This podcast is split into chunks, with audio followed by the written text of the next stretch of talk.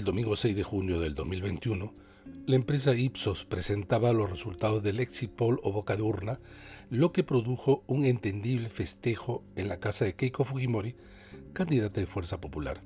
En cambio, Chota, provincia Cajamarca y cuna de Pedro Castillo, se habló de fraude. No pasaron sino algo más de unas horas y la misma empresa emitió su conteo rápido que no se basa en entrevistas, sino en la información de las actas de mes de sufragio y el resultado se había revertido. A las pocas horas, desde la tienda de Fuerza Popular se afirmó que el proceso electoral estaba viciado y se lo tildó de fraudulento. A partir de ese momento se dio inicio a un periodo especial de las elecciones peruanas. Los resultados tardaron en publicarse más de lo habitual, debido a una serie de acciones legales con una campaña intensa en medios de comunicación y poco concurridas pero frecuentes manifestaciones que se realizaron por meses organizadas bajo la consigna de denunciar un supuesto fraude que favorecería a Pedro Castillo. Las elecciones también evidenciaron las profundas divisiones políticas que posee nuestro país y el poco compromiso democrático que poseen los líderes políticos. Tras los resultados electorales, estos no fueron aceptados por la oposición más recalcitrante, quien sin pruebas ni evidencias denunció un irreal fraude electoral.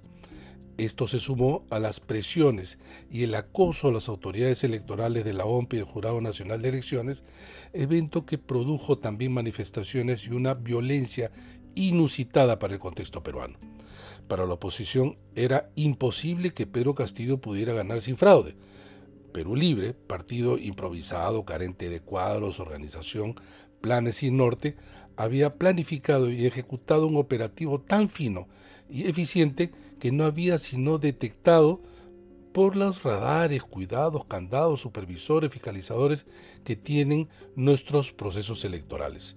Nunca en toda la historia de la República se había desarrollado un operativo de desprestigio de un proceso electoral, de los organismos electorales y contra quienes cuestionaban esos argumentos, contando con la venia de los más importantes medios de comunicación, ofreciendo una enorme cobertura nunca antes vista.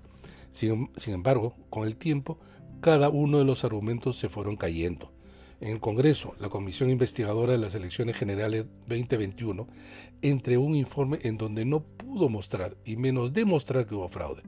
No obstante, el daño que se ocasionó es enorme. Una franja importante de la opinión pública ha sido persuadida de que sí hubo fraude y por lo tanto desconfía de los organismos electorales. Desconfianza por lo demás agresiva. Basta ver en las redes sociales cómo las autoridades electorales son tratadas. Esta actitud no es solo local. Donald Trump, como ahora Jair Bolsonaro en Brasil, hizo una campaña afirmando que si no ganaba era fraude. Fue de tal envergadura que la irritación de su electorado llevó a los más irascibles a asaltar el Capitolio. Hoy, en nuestro país, cualquiera que no está de acuerdo con alguna decisión de la OMP o el Jurado Nacional de Elecciones sostiene que es fraude o que hay un intento para conseguirlo los perdedores no están dispuestos a aceptar que las elecciones en el Perú son de las más garantistas. Es preferible eso que reconocer que se equivocaron o que simplemente el electorado decidió de otra manera. La élite política no solo no representa bien, sino que carece de mínimas convicciones democráticas. Por ganar un poco, está dispuesta a derribar todo.